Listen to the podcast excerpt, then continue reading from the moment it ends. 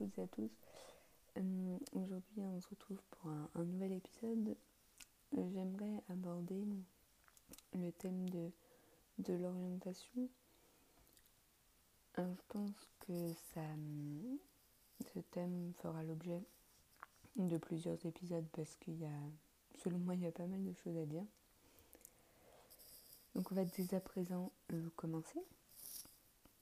Donc pour moi, euh, une des premières phases d'orientation qui euh, est un peu cruciale, c'est au niveau de la troisième parce que, bon, avant, école maternelle, école primaire, collège généralement, il n'y a pas trop de difficultés en termes d'orientation. Disons que c'est un cursus un peu obligatoire euh, jusqu'au brevet et qui est euh, plutôt universel.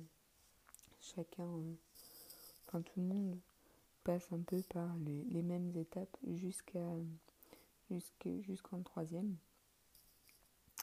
Et à partir de la troisième, donc on passe le brevet et on a le choix d'aller soit en lycée général, soit en lycée professionnel, ou bien faire euh, un CAP, donc partir en apprentissage.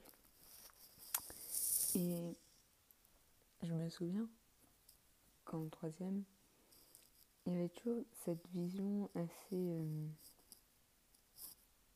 fermée de si tu as des bons résultats, entre guillemets, tu es obligé d'aller en lycée général. Si euh, tu as un peu moyen, peux aller en bac pro, mais si t'es vraiment nul, euh, entre guillemets, si tes résultats ne sont pas convaincants, bah, en gros, t'as pas d'autre choix que d'aller en CAP. Le truc, le problème, c'est que par ce processus-là, de juger avec les notes, alors je dis pas, hein, les notes c'est utile pour euh, vérifier la bonne compréhension quelque part du cours et la bonne compréhension de ce que de ce que l'on de ce que l'on nous a enseigné. Mais là encore, quelque part les contrôles, c'est les profs qui fixent les questions et chacun comprend les questions comme il le comme ils le, enfin, comme ils le pensent. Et, peuvent les, chacun peut interpréter euh, de manière différente les questions. C'est là le problème. C'est que les notes sont censées apporter un élément euh, objectif, mais on prend les notes comme un élément objectif, mais on base les notes sur quelque chose d'assez subjectif. C'est à savoir encore au collège, la, restitution d'un cours. C'est pas tellement la compréhension, c'est vraiment la restitution d'un cours. Et c'est deux choses bien différentes. Parce que quelque part, euh, apprendre par cœur quelque chose, on l'a tous déjà vécu et je pense que toi tu l'as aussi vécu, tu l'apprends et puis après tu oublies. Pas cherché forcément à comprendre, t'apprends, t'as une bonne note, t'es content, hop, tu passes à autre chose. Et c'est quelque part un peu là le problème, je pense, de tout ça. Et donc, il y a des personnes qui se voient, entre guillemets, euh, attribuer une voix qui ne leur correspond pas aussi bien d'une personne qui euh, a des mauvais résultats et qui se voit euh, bah, contrainte d'aller en apprentissage ou en bac pro, euh, ou bien d'une personne qui peut avoir des bons résultats et qui quelque part a cette pression de, de suivre le cursus du lycée général. Et donc, c'est quelque part c'est. Je dirais pas discriminant, mais clivant. Clivant parce que le problème, c'est que ça a des répercussions Et ça donne une mauvaise image euh, des filières professionnelles et des filières manuelles qui, malgré tout, on en a extrêmement besoin parce que sans, sans ces personnes-là qui effectuent un travail qui est souvent dénigré ou un cursus d'études assez dénigré, bah, ce, sont, ce sont des artisans, ce sont des personnes qui quelque part offrent quelque chose de, de très concret, de très matériel à la société. Par exemple, euh, boulanger, le pâtissier, l'agriculteur, etc. C'est des, c'est des métiers sans lesquels euh, ce serait un peu difficile de vivre. Mais euh,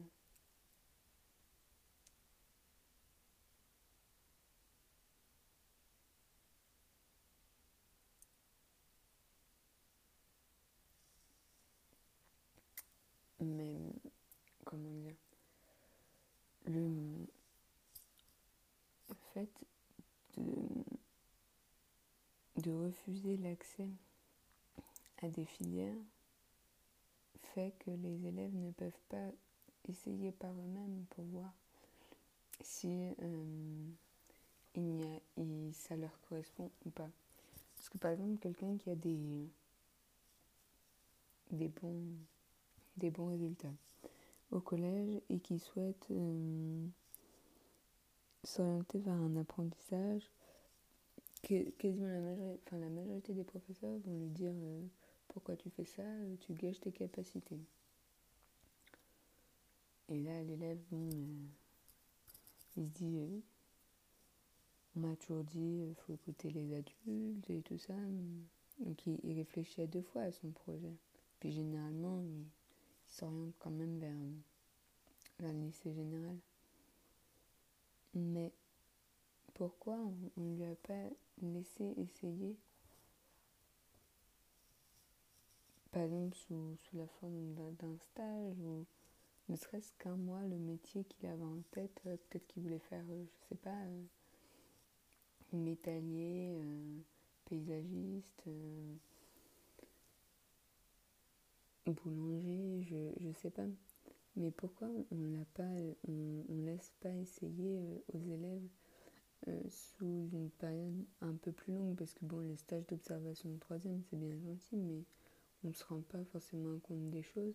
Et les lois, les textes de loi font que euh, c'est assez limité dans ce qu'on peut effectuer. la plupart des personnes se retrouvent un peu à, à seulement observer comme euh, comme c'est dit dans la dénomination du stage et c'est pas très comment on se rend pas bien compte je pense des réalités d'un métier en seulement observant.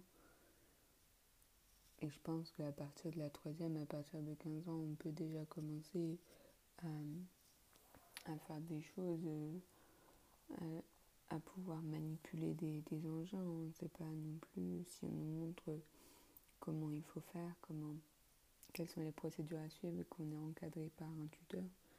Je ne vois pas où serait le problème, mais bon.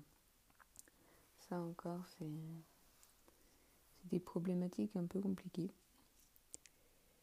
Et donc, l'orientation, c'est quelque chose où je trouve qu'on est mal, euh, mal conseillé parce que, par exemple, euh, moi, au collège, on avait seulement. Euh, on pouvait prendre rendez-vous avec le conseiller d'orientation.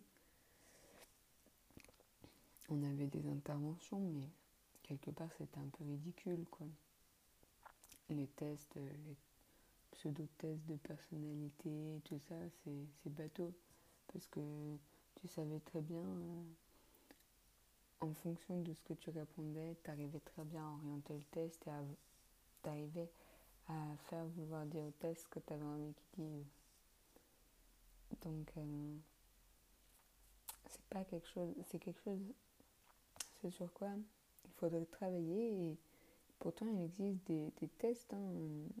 J'ai eu l'occasion par le biais de, de mon papa de, de, faire un test euh, qui s'appelle, donc je fais pas de promo, mais s'appelle le test performance.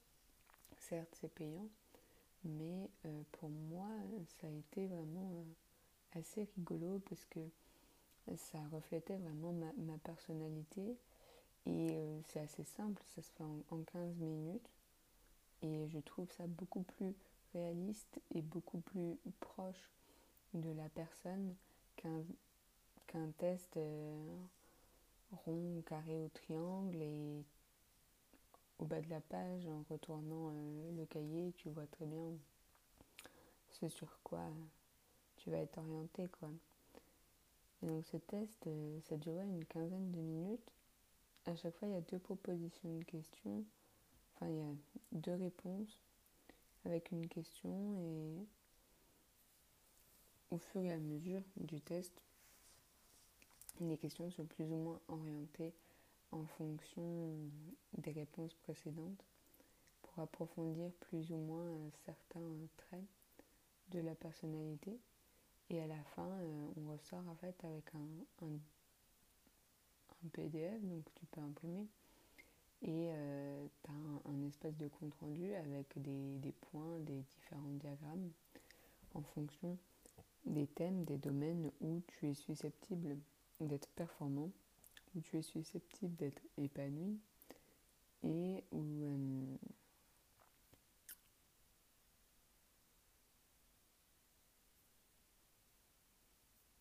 et également les domaines où euh, tu n'es pas susceptible de te plaire. Bien évidemment, c'est des, des tests qui sont à nuancer. C'est toujours... Euh, c'est sujet à une analyse. Après, on peut le faire analyser par un, psychologue ou quelqu'un qui, qui est spécialisé là-dedans. Mais aussi bien au collège qu'au lycée, mon expérience des conseillers d'orientation, alors c'est pas contre eux, mais j'ai j'ai eu du mal quoi parce que enfin je comprenais pas euh, quel était franchement leur rôle parce que ils, n'aidaient pas tellement à s'orienter puisqu'ils avaient eux-mêmes et euh, véhiculaient eux-mêmes ces différentes euh, ces différents clivages, ces différents stéréotypes et euh, ne t'aidaient pas tellement. Parce que moi, on m'a dit par exemple, bon, bah, vous avez des, des bons résultats partout, vous avez le, le, champ des possibles qui est ouvert. Oui, merci, mais en quoi ça va m'aider de me dire ça? Et lorsque j'étais au lycée, quand il a fallu mettre les, vœux sur Parcoursup, euh, on m'a pas tellement euh, on m'a pas tellement informé non plus sur toutes les possibilités qu'il y avait déjà proches de chez moi.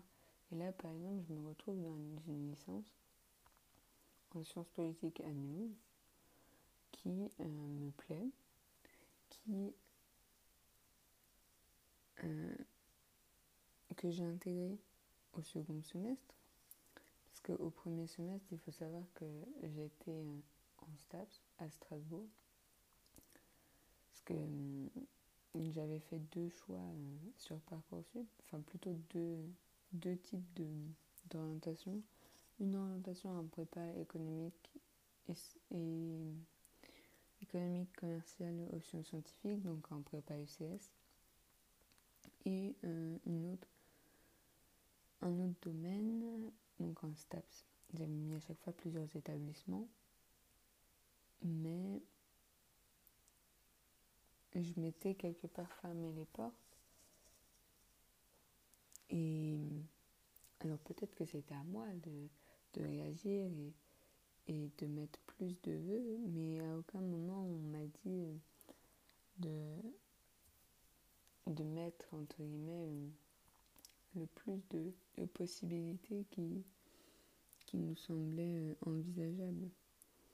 Et on ne nous informait pas tellement sur les, les possibilités proches de chez nous Alors certes, il y avait des salons d'orientation, des forums, etc. Mais les profs ou les conseillers d'orientation, enfin surtout les conseillers d'orientation, n'étaient pas franchement impliqués, je trouve, dans la démarche d'accompagnement et d'aide, de conseil aux élèves pour trouver euh, leur voie, pour trouver ce qui est le plus susceptible de leur correspondre. Ils avaient toujours ces, ces stéréotypes de euh, bon bah t'as des bonnes notes en maths donc euh, tu vas aller faire une licence de maths ou une prépa quoi. C'est toujours un peu ça et puis il y a toujours cette idée un peu de la voie d'excellence.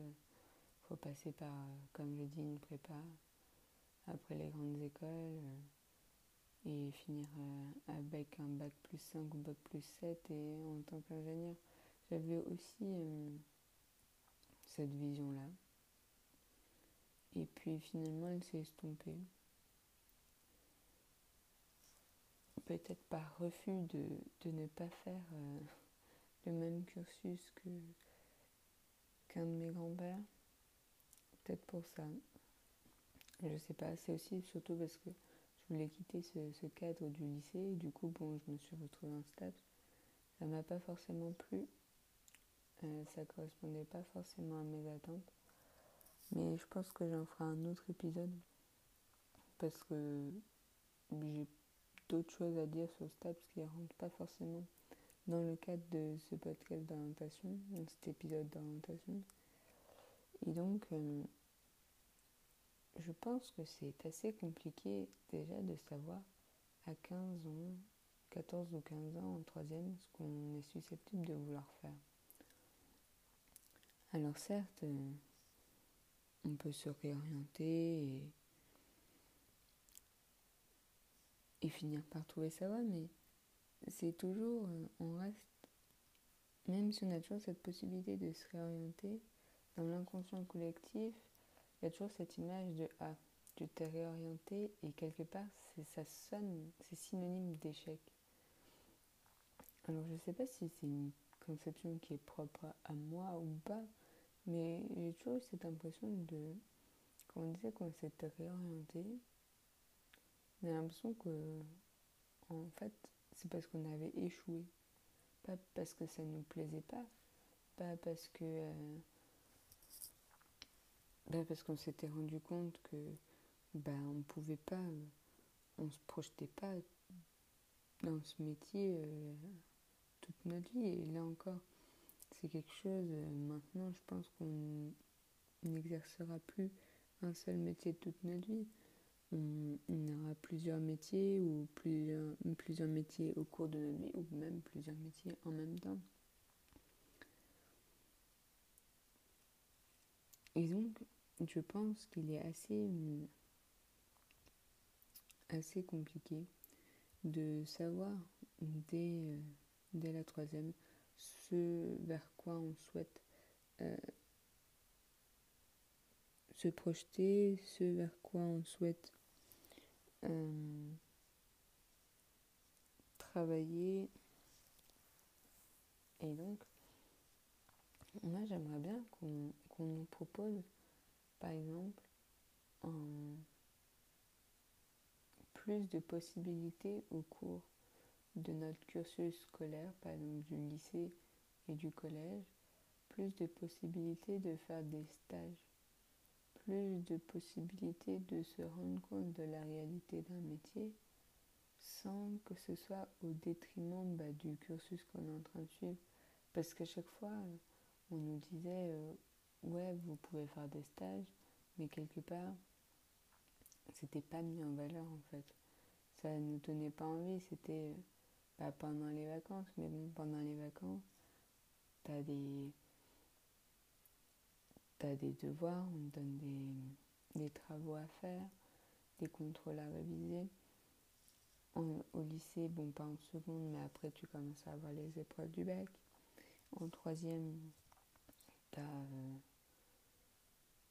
as les comment as le brevet et puis pendant les vacances tout le monde sait as envie de, profiter un peu de la vie quand même. T'as pas, parce que bon, quand t'es quand à l'école, tu restes assis 8 heures sur une chaise, bon, c'est pas très passionnant quoi. Et donc là aussi, c'est un point de vue euh, un peu particulier que j'ai de l'école, mais et j'aurai l'occasion de revenir sur un autre épisode. Mais c'est quelque chose qui qui me perturbe un peu.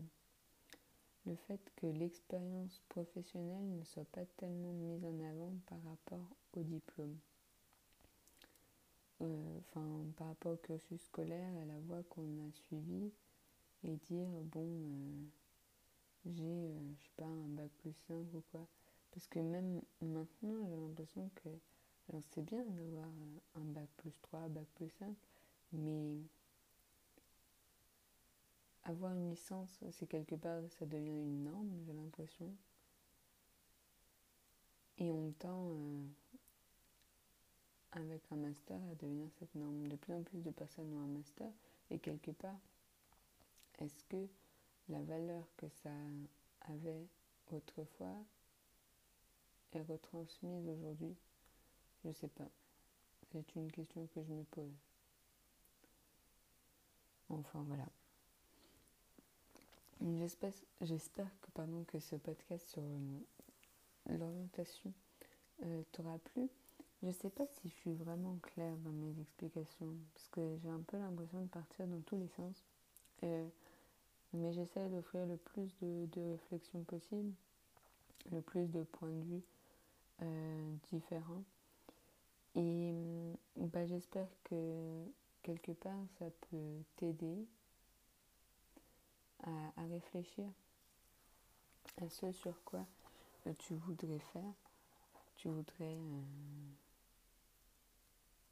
euh, ce que tu voudrais exercer euh, plus tard?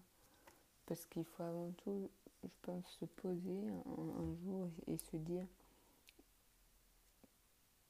et se projeter, se voir un peu dans ne serait-ce que deux ou trois ans là où là où tu aimerais être, que tu aimerais devenir et ce que tu aimerais être et comment tu pourrais faire pour y arriver? Et tu peux faire ce chemin inverse en partant de ce que tu t'es fixé, ton, quelque part ton moi dans ton toi dans, dans 2-3 ans, et tu fais le chemin comme ça inverse de comment tu peux faire pour en arriver là. Et je pense que c'est une bonne démarche. Puis surtout, il ne faut pas oublier que la vie, on n'en a qu'une, il faut la vivre faut pas euh, se focaliser sur des, des points négatifs. Et puis, il faut trouver ce qui nous passionne. Donc, sur cette euh, réflexion de passion, je te souhaite une bonne journée, une bonne après-midi et à la prochaine pour un nouvel épisode.